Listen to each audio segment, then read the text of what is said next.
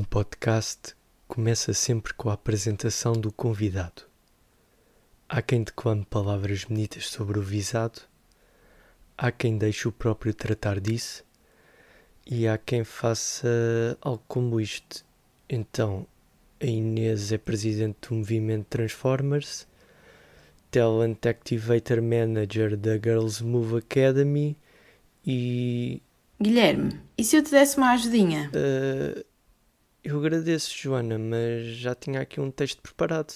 Ok, ok. Eu estava só a dizer isto porque conheço mesmo muito bem a Inês, mas se não queres, não há problema nenhum. Pois, uh, realmente, se calhar faz mais sentido ser tu a apresentá-la. Então, olha, se me puderes fazer esse favor, força. A Inês é uma das pessoas mais inspiradoras que eu conheço. Acorda com vontade de fazer coisas e deita-se preocupada em resolver as inquietações do mundo. Criativa, ágil, desperta, dinâmica, a Inês é aquela pessoa sempre em movimento que nos inspira para a ação. Foi atleta de hockey em patins, a informalidade está-lhe no sangue e o seu metro e meio de altura fazem-na chegar muito longe porque quer sempre mais. Mais pessoas, mais impacto.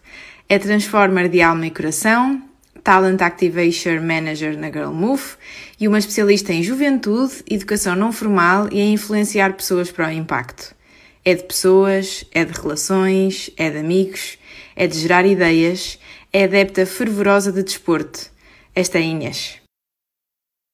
Depois da apresentação, vem o início da conversa. E se não viesse?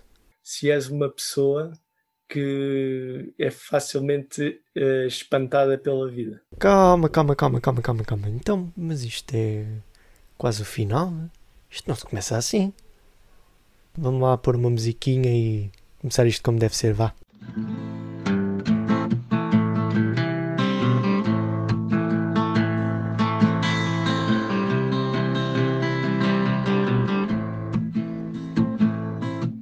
Sem dúvidas precedem uma convicção.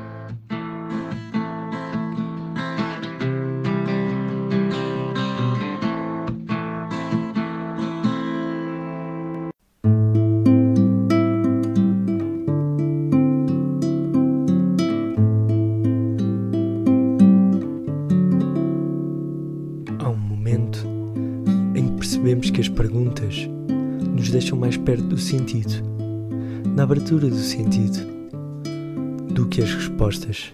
Que as respostas são úteis, sim, que precisamos delas para continuar a viver, mas que a vida transforma as próprias respostas em perguntas. E não perguntamos necessariamente por nos termos enganado ou por considerarmos insuficiente a experiência que fazemos pergunta é a grafia da excedência com que a vida se manifesta. Então, a minha pergunta é: se nós trabalharmos num sítio que não tem como ambição uma missão social e que seja um sítio corporativo de business puro e duro, isso significa que nós temos menos voz? Isso significa que nós perdemos a nossa identidade e passamos a ser a identidade da empresa que estamos a representar.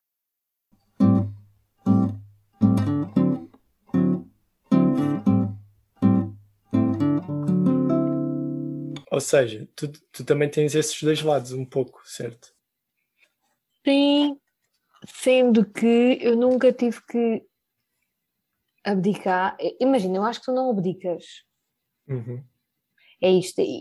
Isto é mesmo uma questão para mim, que é, eu acho que eu não obrigo da minha identidade, mas abdicas um bocadinho do nome que tu tens vindo a construir no mercado, porque quando tu estás no mundo corporate,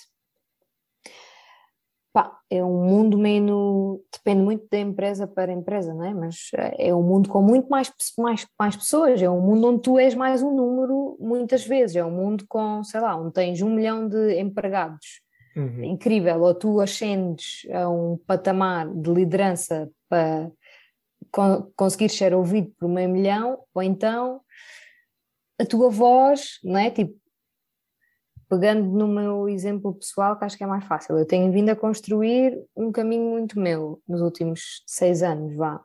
de uma forma muito orgânica e muito tranquila, mas isto tem acontecido. E só agora é que eu começo a ter consciência que já, já existe um nome, não é?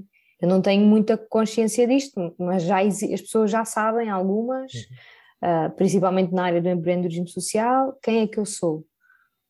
Tu, tu estás a construir isto e depois de repente dás um salto para o mundo corporativo e puxam-te o tapete. Ninguém sabe quem é que tu és e tu vais, tu não partes do zero porque tens estes ensinamentos todos, mas as pessoas que te estão a ouvir não fazem ideia que tu já construíste a tua cena. Uhum. Então, eu acho que de certo modo tu perdes aqui um bocadinho esta flexibilidade, não é? De... E tenho pensado muito sobre este assunto. Um, não que eu tenha estes dois mundos muito ativos no meu dia a dia, porque a verdade é que trabalho essencialmente em projetos de impacto social, uhum. mas se eu quisesse fazer esta transição para o mundo corporativo, isso iria significar que se calhar eu iria passar a ser mais uma pessoa naquela organização até conseguir subir o suficiente para ser a pessoa que lidera ou percebes? É, é nesta ótica mas não tenho uma resposta será que é possível conciliar um, um pouco os dois mundos e ter, pronto, se calhar, e ter o mesmo impacto? É, mais, é nesse sentido que estás a falar de tu mesmo no mundo corporativo tu conseguires continuar a ter o mesmo impacto social que continuas a ter agora? Ou não tem muito a ver? Também tem a ver. Eu acho que tu consegues. Okay. Se estiveres num sítio que te dê esse espaço, eu acho que tu consegues e muitas vezes consegues com muito mais condições é? e com menos frustração, porque uma empresa dá-te essa estabilidade. Tu sabes no final do mês que te vão pagar o ordenado. Tu, alguém está a vender para tu poder estar a criar responsabilidade social. Ou, portanto, tu sabes que isso está, ou se calhar é tu próprio vendes e crias a responsabilidade social em part-time. Tu sabes que isso acontece. Eu não acho que se crie mais impacto num sítio ou menos impacto no outro. Eu acho que são precisas pessoas com o meu perfil de terreno, agora numa ótica mais de gestão de back-office, mas que já passou à séria pelo terreno e que já criou desde o zero à séria. Eu acho que são precisas estas pessoas dentro do mundo corporativo a, a, a pensar o social, a pensar o ambiental. Eu acho, acho que temos que ser nós a partir esse caminho dentro das empresas e não a malta uh, sem nada, sem qualquer tipo de juízo de valor, mas quando tu sais da universidade, tu precisas de terreno. Tu, tipo, eu precisei de terreno e acho que só agora, passado 7, 8 anos, é, é que me sinto capaz de saber afirmar exatamente algumas coisas porque tu precisas de ir apalpando essas coisas. Portanto, respondendo muito diretamente, sim, eu acho que se pode criar o mesmo impacto, Acho que não se cria mais impacto num lado ou no outro. Acho que depende muito da tua personalidade. Tipo, se tu fores alguém mega resiliente, fixe, não precisas trabalhar no mundo corporativo, podes trabalhar numa ONG porque tens boa da resiliência. Agora, se fores alguém menos atento à resiliência ou que acumula mais frustração, pá, vai para o mundo corporativo, porque numa ONG vais ter que partir pedra todos os dias e nem sempre é um caminho fácil, nem sempre é um caminho linear, não é? mas por outro lado também pode chegar a uma grande corporação e apanhar uma liderança de caca, não é? Ou uhum. não sei. E aí tu sais, ou não sei, ou tentas mudar alguma coisa internamente. Mas é, é isto, eu acho que isto depende muito de pessoa para pessoa. Eu tenho a certeza absoluta que no dia que eu entrar, que não sei se esse dia vai, vai chegar ou não, não faço ideia, mas que no dia em que eu entrar no mundo corporativo, se isso acontecer, eu tenho a certeza absoluta que vou criar impacto. Porque isso é um bocado o meu ADN, não é? Tipo, uhum. isso está entre. Nem que seja impacto com o gajo que trabalha ao meu lado, que sei lá, se calhar come carne todos os dias, eu vou estar, vou estar a chatear-lhe a cabeça para ele reduzir o consumo de carne, ou a malta que vai sempre de carro para o trabalho, eu vou chatear a cabeça para ele. Tudo isto é impacto e são precisas estas pessoas melgas nos sítios todos. Portanto, como é que tu contabilizas o impacto?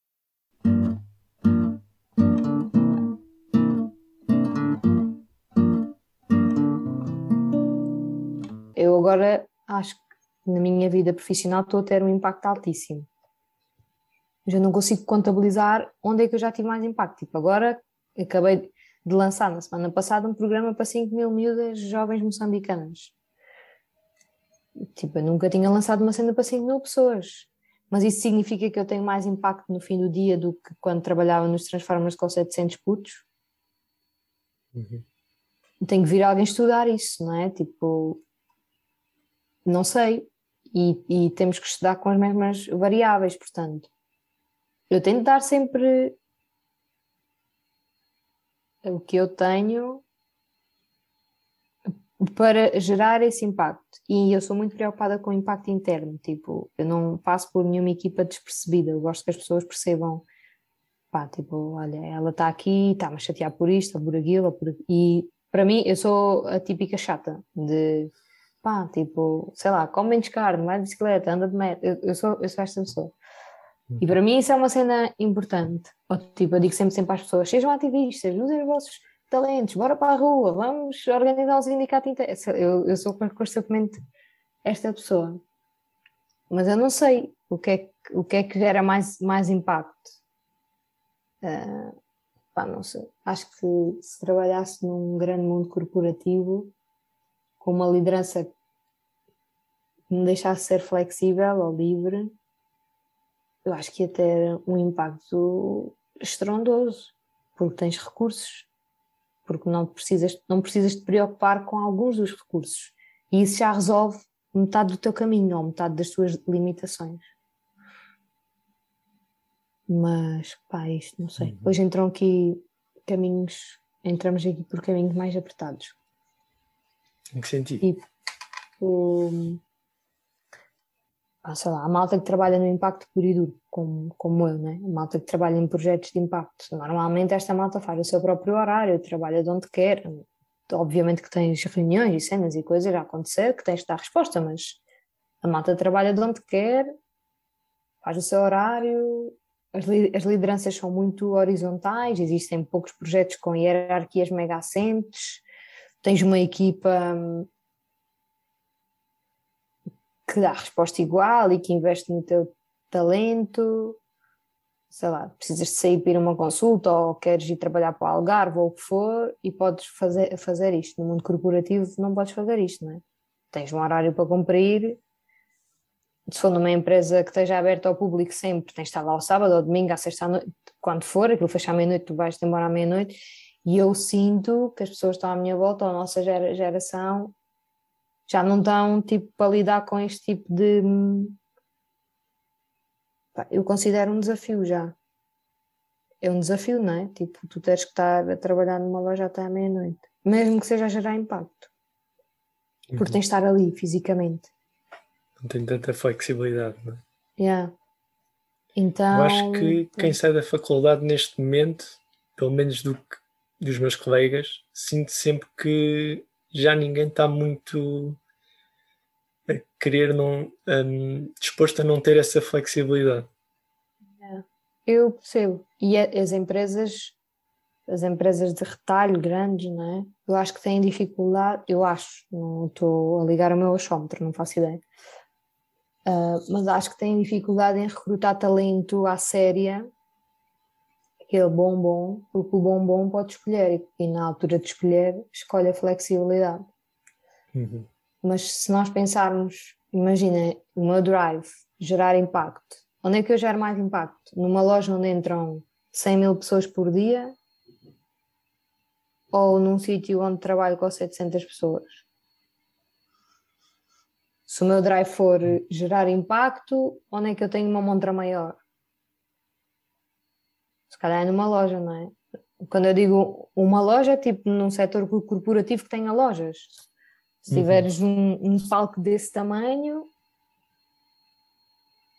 é um bocado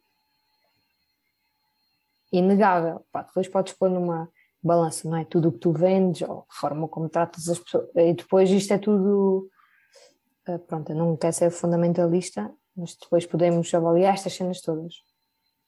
Mas é, é um bocado isto.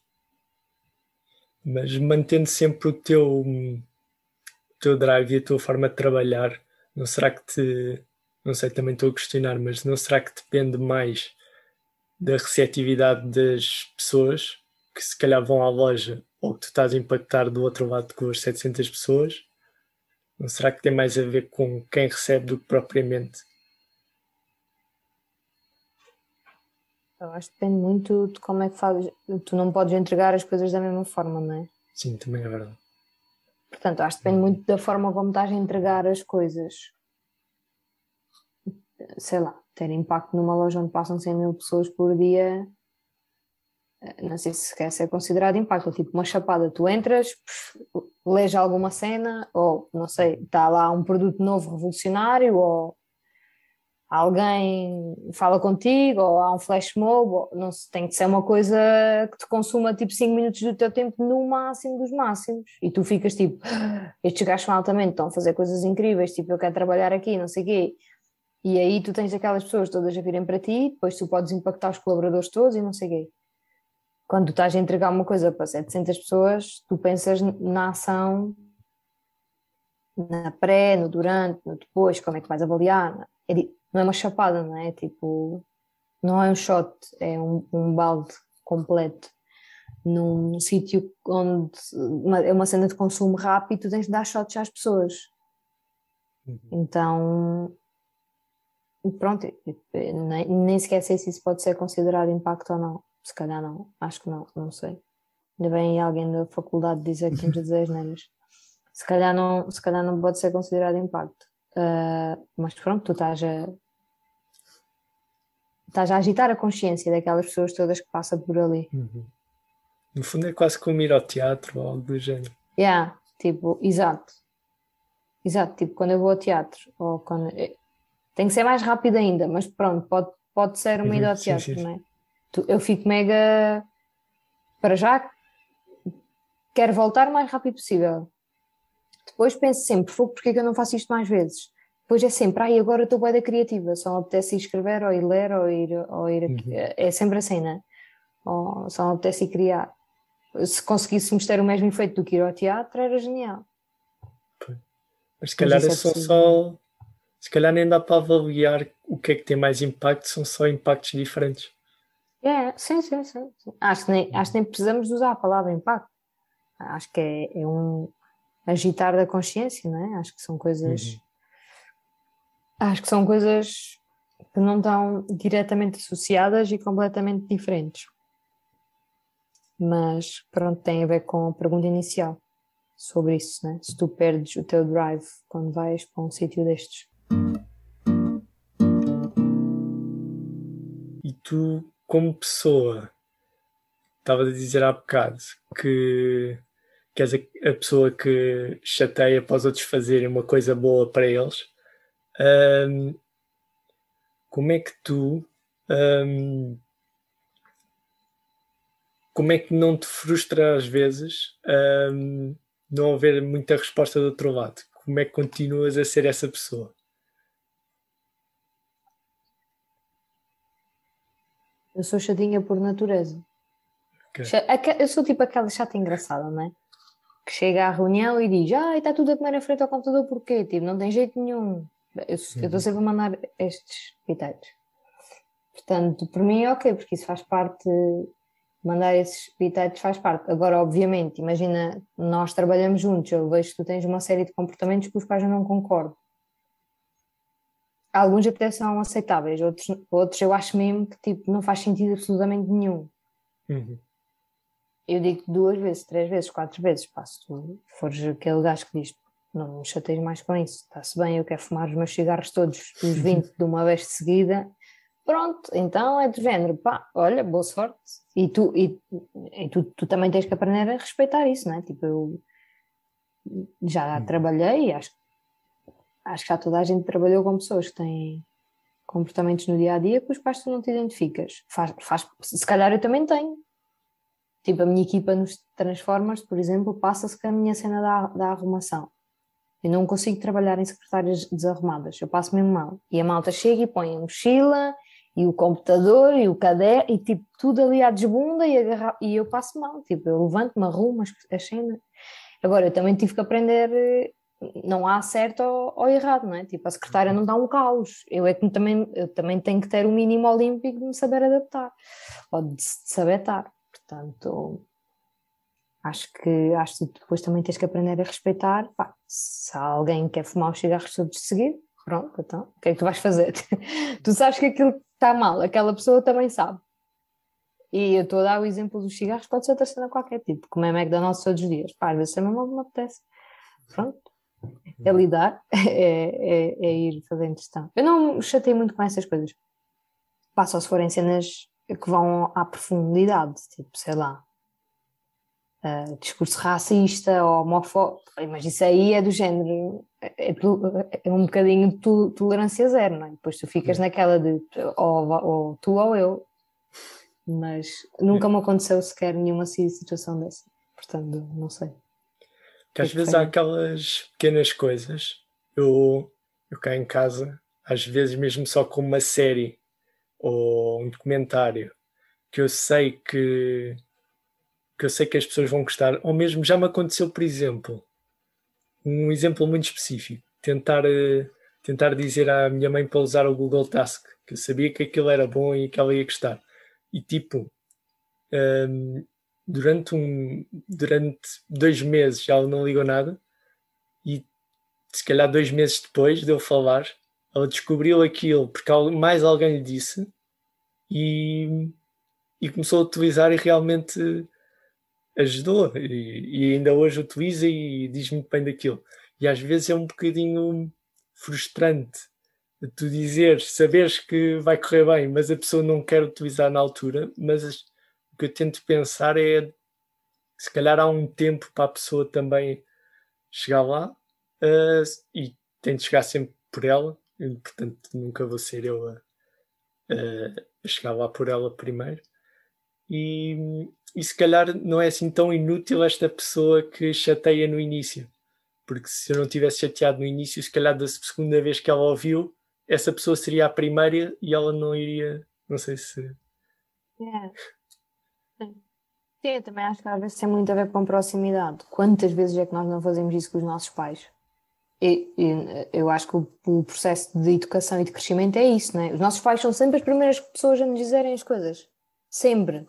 Tipo, uhum. poupa dinheiro, sei lá, tipo, coisas básicas de ganhas, ok, então mal o dinheiro cai na conta, tiras logo X para a outra conta, tu ouves isto sempre, mas tu só tens efetivamente consciência disto quando um amigo teu te diz, e pá, nem sabes o que é que eu estou a fazer, sempre que recebo ordenado, mal, mal o ordenado cai, tiro logo uma, uma porcentagem para outra conta. Tipo, a minha mãe já me disse isto 20 vezes, eu já sabia isto, não é? Eu acho que isso acontece sempre. Mas eu acho que a, que a proximidade às vezes também não é amiga da, da mudança. Um, uhum. Ou seja, a proximidade às vezes não promove tanta mudança porque tu dás aquilo como garantido. Tu sabes quando a casa estiver a arder, alguém, tipo tu, imagina a tua mãe estava cheia de tarefas, entrar em burnout, tu vinhas e dizias: olha, já te disse não sei o quê, para instalar o Google, ela punha lá aquilo e estava o assunto resolvido, porque é uma cena próxima. Uhum. Então, e, e isso, isso, também se vê em equipa, muito, muitas vezes, a trabalhar. Quanto mais próximas as equipas são, às vezes é difícil, tipo, olharmos todas, todas as pessoas para a mudança com os mesmos olhos, porque é uma coisa muito próxima, está muito uhum. próximo. Alguém muito próximo está a dizer que devemos ir todos por ali. E tu ficas tipo, ah, mas se vier alguém de outra empresa que a gente acha todas que é boa da boss, tu dizes logo, ah, bora. Uhum. Então, tipo, é um bocado isto: de tu, tu estás ali, tu sabes que aquilo até vai ser bom, mas tem que vir alguém de fora dizer, ah, bora lá. Não sei, acho que é um bocado para isso, na verdade, que as consultoras todas existem. Para a malta dizer, ah, bora lá. É um bocado isso, não é? A consultoria, para mim, é um bocado isso, de boa expertise, mas é o pontapé de saída, tipo, bora lá. Então, uhum. yeah, faz todo sentido. Nunca tinha pensado nessa relação, mas faz todo sentido que um, às vezes eu ouço uma coisa de um, no Instagram, mas é de uma pessoa que tem essa exper expertise ou algo do género, e, é muito mais fácil eu aplicar isso, ou leio num livro, é muito mais fácil aplicar. A minha mãe tem-me de dizer para aí 20 vezes. Até eu... Interessante. E o que é que um bocado contra-intuitivo, que supostamente as pessoas que nos estão mais próximas, uh, nós até respeitamos o, mais as opiniões delas, não é? Então. Yeah, mas eu acho, que pro... eu acho que respe... não, eu acho que respeitas mas eu acho que a procura de conhecimento ativo das pessoas próximas é menor do que a procura de conhecimento externo. Uhum. Bem, isto aqui, imagina, também é muito a minha experiência, não é? Tipo, eu procuro mais conhecimento externamente do que internamente, por exemplo. E valido mais esse conhecimento. E nem sempre isso é uma coisa certa. Mas eu, eu sei que faço isso, mas nem sempre isso é uma coisa. Tipo, às vezes sei lá, tipo, não sei, tu mudas de emprego, estou a dar um exemplo, e, e a tua mãe disse-te, pá, tem, tem atenção à mudança e não sei o quê, não, não, não. e tu vais e aquilo dá asneira. Tu já, tipo, alguém que te conhece muito bem já sabia que o teu perfil, a probabilidade daquilo dar asneira era alta. Mas depois tu ficas a passar mal com isso, começas a fazer psicoterapia e a psicóloga diz pá, pois, efetivamente, com o teu perfil, podíamos ter medido isto melhor. Tu tens de estar a pagar a alguém. Dizer a mesma é, coisa. É, yeah, mas é, é, eu acho que é um processo normal e super saudável. Acho mesmo. Acho que faz parte. Ah, acho que acho que é assim, na verdade, que funciona o nosso crescimento e a nossa valorização pelo que as pessoas próximas nos dizem. Tipo, eu agora valorizo muito mais, porque eles acertam sempre, ou quase sempre, é quase garantido, não é? Portanto, eu agora já sei, ah, atenção. Às vezes aquilo até pode não fazer muito sentido, mas vem sempre a revelar muito útil. Uh, pronto, acho, acho que é um bocadinho isto, mas acho que é normal irmos, sabe, acho que é normal, há bocadinho estávamos a falar sobre a cena dos livros e assim, acho que é normal irmos buscar sempre conhecimento lá fora. Faz parte. Uhum. Sim, e é engraçado uh, que eu também a preparar esta entrevista uh, de repente parecia que me aparecia um, uma ideia de algo que, que eu estava a ouvir, ou uma entrevista tua que eu ouvia, e, e, parece que tinha de ouvir naquele momento. Que, e que se eu tivesse ouvido antes, não. Às vezes, até a mesma coisa que eu leio num, num dia e leio no outro, uh, só surge efeito, uh, só surge efeito na, da segunda vez que, que, que leio. E, é, acho que isto acontece imenso. Para mim, às vezes até me irrita. Tipo, há dias em que liga a Netflix, vejo uma cena que nos outros dias passou completamente despercebida, mas que naquele dia, tipo, ah, bora lá, carregar nisto.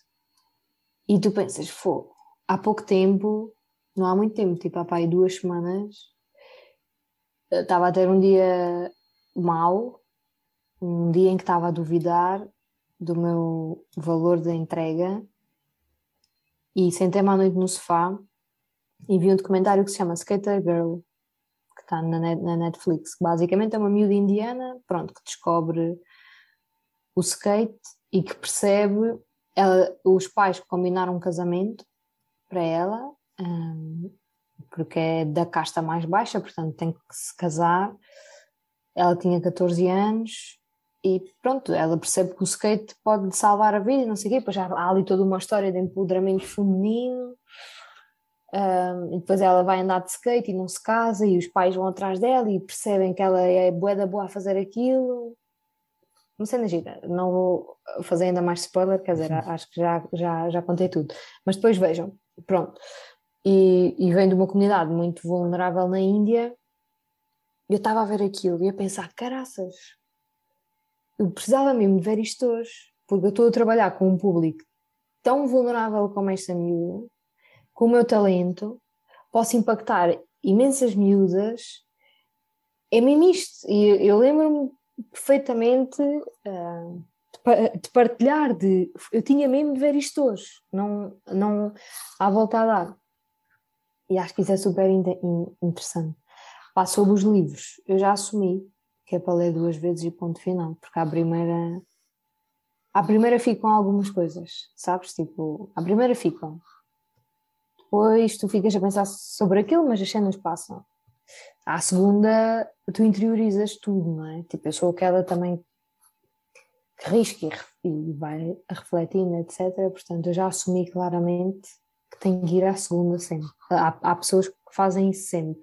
Eu antes não fazia porque tinha ansiedade de ler muito e muito depressa. Mas não é a cena, a cena é a consistência. Ou é a forma como tu interiorizas isso. E isso é, eu estou a ler agora o, o, andava a evitar, eu evito às vezes autores mais mediáticos ou mais comerciais, não sei, uhum. pronto. E andava há algum tempo a evitar o Simon Sinek.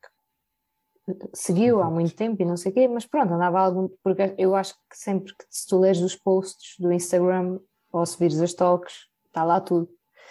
E li o primeiro livro dele, Start With Why, muito rápido e pensei, olha, a toque do gajo diz tudo o que está aqui escrito em 40 minutos e perdia um fim de semana a ler isto e a verdade é um bocadinho isso, não é? Mas a verdade é que eu também já tenho alguma consciência sobre o meu propósito e como é que posso encontrar o why, etc. Portanto, algumas coisas já dei por garantidas. Mas há um livro que ele tem que se chama Os Líderes Comem por Último, que eu tinha aqui tipo há algum tempo. E eu pensei, olha, vou ler isto. Então comecei a ler. E eu, tipo, eu tinha que ler isto agora.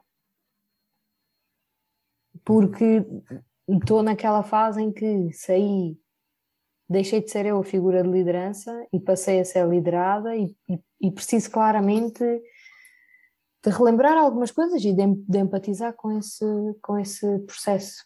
E está a ser giro, tipo, cada vez que mudo página, levo uma chapada. E, e tem sido fixe, é, engraçado. Mas eu acho que isso é bonito, acho que isso é uma coisa fixe. É assumir só que tens que ver aquilo e ponto final. Interessante que esta a primeira vez que eu, que eu ouvi este conceito foi da, do Walter Ugumem, que deu uma, uma entrevista no Beleza e ele dizia uma frase, não vou dizer tão bem como ele, mas ele disse qualquer coisa como um livro tem, tem um tempo para ser lido. E, e eu andava muito nessa ansiedade de parece que não fico parece que, por, por um lado, primeiro parece que não fico com nada do livro, e essa ideia é muito interessante de ler sempre a segunda vez. Eu às vezes sinto isso, mas a seguir é essa ansiedade também que dizes de ah, mas há tantos novos para ler que que é que eu vou estar a reler um segundo? E depois é essa ideia de o livro tem mesmo uma altura para ser lido e se for lido noutra altura, não, a culpa não foi tipo, a culpa de não estares a gostar do livro não é tua, é realmente não é o tempo dele. E que eu já não lembro se ele dizia se tinha vários livros para ler e a seguir ia, ia desistindo. Acho que ele dizia mesmo que se lesse um livro até meio e não tivesse a gostar, que desistia mesmo do livro sem não tem problema nenhum em fazer isso. Eu tenho, hum. por cima, um bocadinho fazer isso. Eu, eu, faço isso. Eu também, olha, eu vi, eu andava aí com, tipo, eu, eu quero sempre ler muito, ou estar sempre a aprender muito.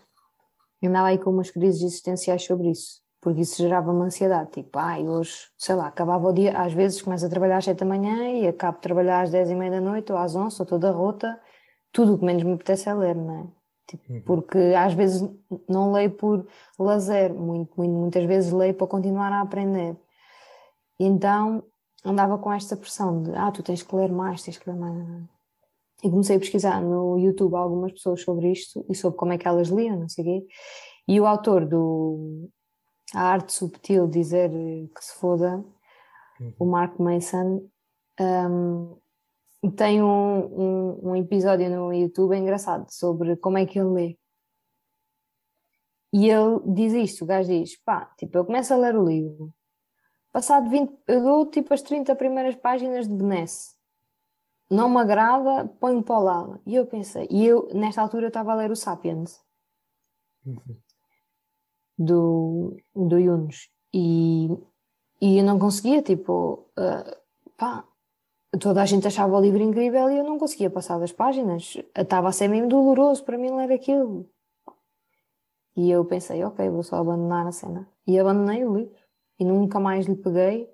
E acho que agora pode ser a altura de voltar a pegar.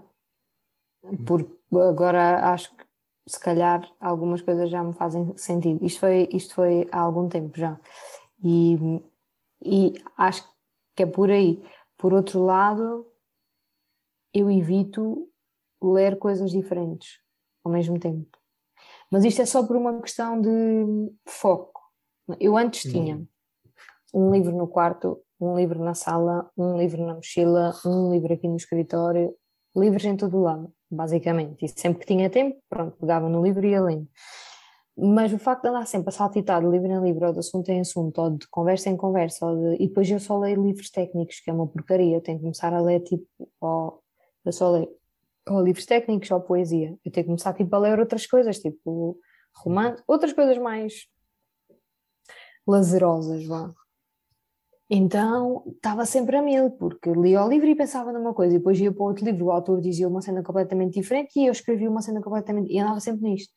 Então agora tento, pá, tipo, no máximo dois livros ao mesmo tempo, no máximo. Tenho um na mesa de cabeceira, porque à noite às vezes antes de dormir apetece-me ler, e pronto, tenho um durante o dia a dia, mas no máximo faço esta ginástica, que é para garantir que não estou sempre a abrir assuntos. Eu acho que isto é como quando és, a malta diz que multitasking tasking não é uma cena incrível. Pá, eu, eu antes achava que era incrível, antes é, achava que isso era um talento, mas cada, cada vez mais acho que não, tipo, tu tens mesmo tens de focar. Fazes uma cena, passas para a próxima tarefa, fazes outra cena, passas para a próxima. E, estás sempre, e és muito mais produtivo a fazer isto do que a abrir sempre caixas e bolas e cenas. E tens tudo no ar. Portanto, eu acho que os livros é um bocado igual. Mas eu vi esse episódio dele e ajudou-me. Boa recomendação, acho que. Acho que Olha, ele, se puder deixar mais uma recomendação, ele faz uma cena fixe, que é. Ele vai aos capítulos, tipo, imagina, o gajo compra livros para ler tipo só um capítulo, por exemplo. Porque é aquele, tipo, ele quer saber mais sobre empatia. Aquele autor é bom, mas tudo o resto é lixo para ele. Ele lê só o capítulo e está lido. Acabou, conversa, uhum. arruma. Um, e isso é fixe. Acho que é, pronto, acho que tu estás à procura de uma coisa de conhecimentos. A malta às vezes obriga-se a ler os livros, mesmo quando não está a gostar e não sei o quê. Acho que não é suposto. Não?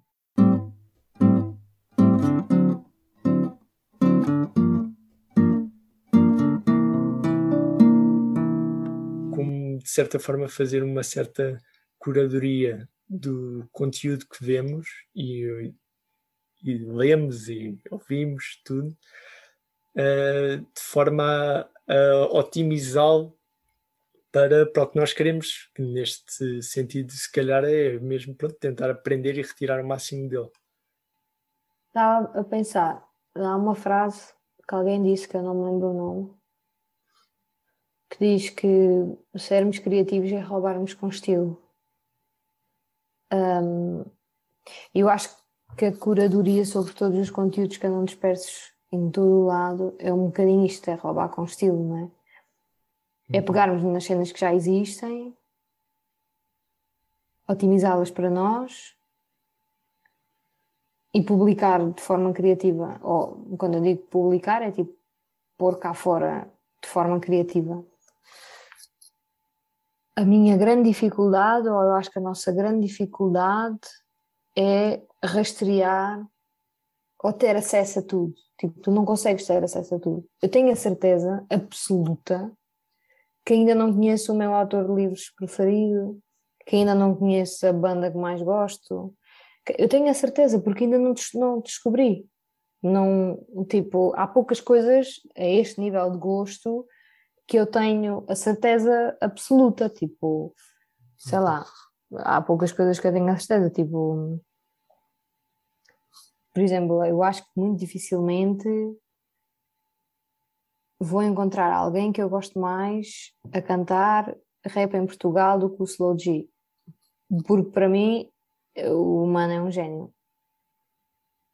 Mas é porque para mim ele eleva o que eu acho que é o hip hop, não é? Mas se calhar estou enganada e daqui a 10 anos, ou, não sei, se calhar vou no Spotify, vou tropeçar num puto qualquer ou numa miúda qualquer que é incrível a fazer música e vai ser melhor. Uhum. Eu acho que é mesmo complicado, tipo, e se nós vivermos nessa ansiedade de querer conhecer tudo, estamos lixados, porque pá, lá, tipo, a internet é um mundo eu não faço ideia, mas eu acho que é mesmo difícil conhecer tudo. E nós andamos todos atrás da tendência do que é mais comercial. Uhum. Se, fores, se formos já as nossas tantas dos livros todas, toda a gente tem a mesma cena, né? Tipo, no, no, em 2021 ou no fim de 2020, não sei, o livro obrigatório para toda a gente, biografia do Obama. O mundo inteiro comprou a biografia do Obama. Porque o gajo está em todo lado. Tipo, o livro obrigatório sobre alterações climáticas do Bill Gates, tipo, ele está em todo Quantos putos ativistas é que não existem neste mundo fora que já devem ter escrito cenas incríveis, mas tu não conheces? Tu não sabes. Agora, tipo, como é que tu vais atrás disto, não é? Como é que tu consegues fazer a curadoria destes, deste tipo de conhecimento? Eu não sei, mas sei que tu começas, tipo, eu já defini mais ou menos a minha linha, eu já sei o que, o que, o que é que eu gosto. Portanto, eu vou andando aí, tu vais descobrindo por esses meandros, mais à esquerda ou mais à direita, o que é que o que é que tu efetivamente gostas. Mas eu acho que nós não temos que ter medo de dizer o que as pessoas, as outras pessoas dizem acrescentando valor. Acho que há muito esta cena, tipo, a malta tem muito ah, yeah, tu estás a. Hã? Ser original. Yeah, mas a mal... tipo, o que é que é originalidade, não é? Tipo, será uhum. que ser original não é isto, de roubar com estilo? Tipo, quando a malta diz, ah, tipo, tenho uma cena, eu arrepio-me a espinha e eu faço alguma mentoria, alguma consultoria e, e ajudo malta a criar projetos, quando malta chega ao pé de mim e diz, porque isto não existe. Tipo, isto é incrível, porque isto não existe. Eu fico mesmo arrepiada, é tipo, isto, isto, alguém, isto existe em algum lado. Se não existe, vamos perceber o porquê, não é? Mas há, alguma coisa parecida há de existir, seja aqui ou na China, alguma coisa há de, há de existir. Eu acho que nós, nós temos que ter isso em mente, tipo, ninguém aqui eu acho que há, há, algumas áreas, tipo mais tecnológicas, científicas, etc., que ainda não descobriram a galinha dos ovos de ouro. E, e, e ainda bem, nós precisamos que isso seja a ambição para continuarmos a evoluir.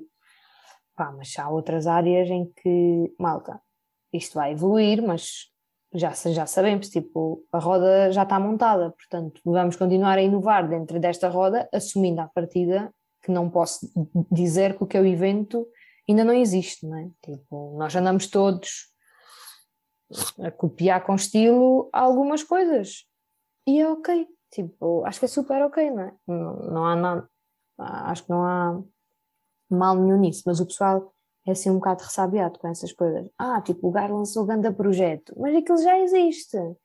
Sei lá, tipo.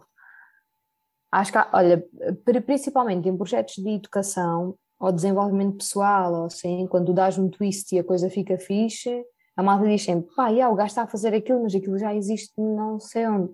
Sim, mas ele está a pôr o talento dele agora dentro daquilo. Portanto, até que ponto aquilo como ele está a fazer, efetivamente, não existe. Existe uma coisa muito semelhante. E eu acho que a malta tem um bocado medo disto, de, do que é que já existe, o que é que não existe. Ah, é super ok. Tipo, se nós todos quisermos inventar coisas que não, que não existem, estamos lixados. se és uma pessoa que é facilmente uh, espantada pela vida? Eu acho que sou difícil de espantar. Tipo, eu não sou mega espantada, mas sou mega entusiasmada. Uhum. Ou seja, eu acho que todas as coisas são altamente. Tipo, eu acho que esta é a diferença entre mim e o meu cão. Que é, eu sou entusiasmado, o meu cão é espantado. É tipo, o meu cão, o Sal, cada vez que vem à rua, parece que o mundo é novo. Uhum. Tipo, incrível. Aquilo já está ali há muito tempo, mas ele fica sempre eufórico, espantado com as coisas. É tipo, ele é mesmo bom, estás a ver? Ele fica mesmo.